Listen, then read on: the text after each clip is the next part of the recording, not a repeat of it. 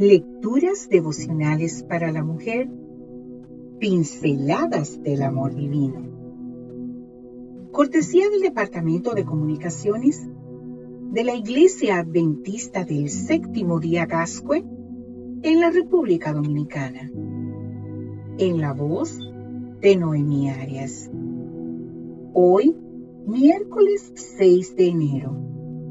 ¿Para qué sirve el sufrimiento? Leemos en el libro de Hebreos el capítulo 12, versículo 2. Jesús soportó la cruz sin hacer caso de lo vergonzoso de esa muerte, porque sabía que después del sufrimiento tendría gozo y alegría, y se sentó a la derecha del trono de Dios.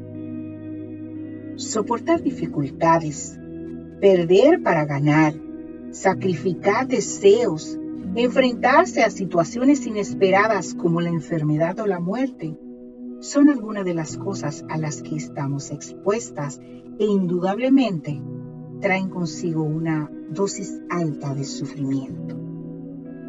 Muchas personas dudan de el carácter de Dios sobre el argumento de que un Dios amante no va a permitir el sufrimiento humano. Sin embargo, en el plan maestro de Dios en nuestro favor, el sufrimiento, que es el resultado de la, de la desobediencia, puede llegar a ser un acicate para alcanzar nuestra perfección en Cristo Jesús. En realidad, sufrir es inevitable.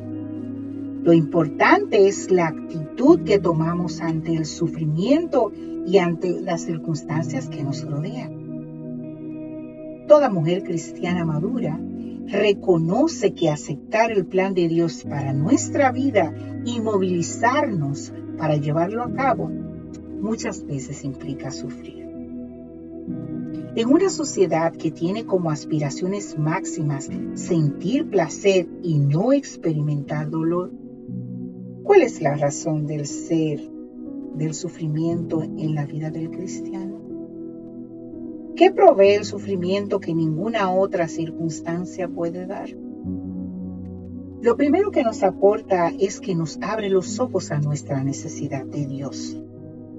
Sufrir nos pone en una situación de vulnerabilidad, la cual nos lleva a, buscar apoyo y a sustentarnos en Cristo. De esta manera reconocemos que por nosotras mismas somos incapaces. Aunque parezca una paradoja, el sufrimiento con sentido puede llegar a ser una fuente de gozo, porque podemos ver que nos conduce a una madurez espiritual que no hubiera sido posible sin ese dolor. Es en medio de la adversidad como nos damos cuenta de nuestras limitaciones y cómo obtenemos compasión hacia el que sufre. Para llegar a cumplir los planes divinos para nuestra vida. Tenemos que aprovechar los dones de Dios. Tenemos que movernos a la acción, aunque en este movimiento quizás nos lleve a una dosis de sufrimiento. Este año trae desafíos que nos van a empujar a tomar decisiones y actuar. Y quizás al momento de hacerlo, obtengamos sufrimiento o tengamos que pasar por un sufrimiento.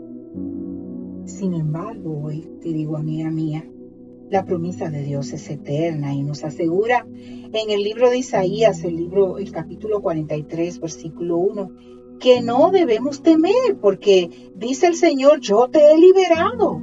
Yo te llamé por tu nombre, hoy me dice el Señor. Y te dice, tú eres mío, tú eres de mi propiedad.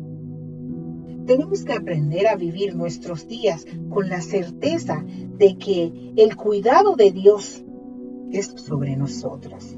Tenemos que aprender a vivir impulsándonos hacia lo que está delante con la actitud de una mujer que ha puesto su vida al resguardo del Eterno.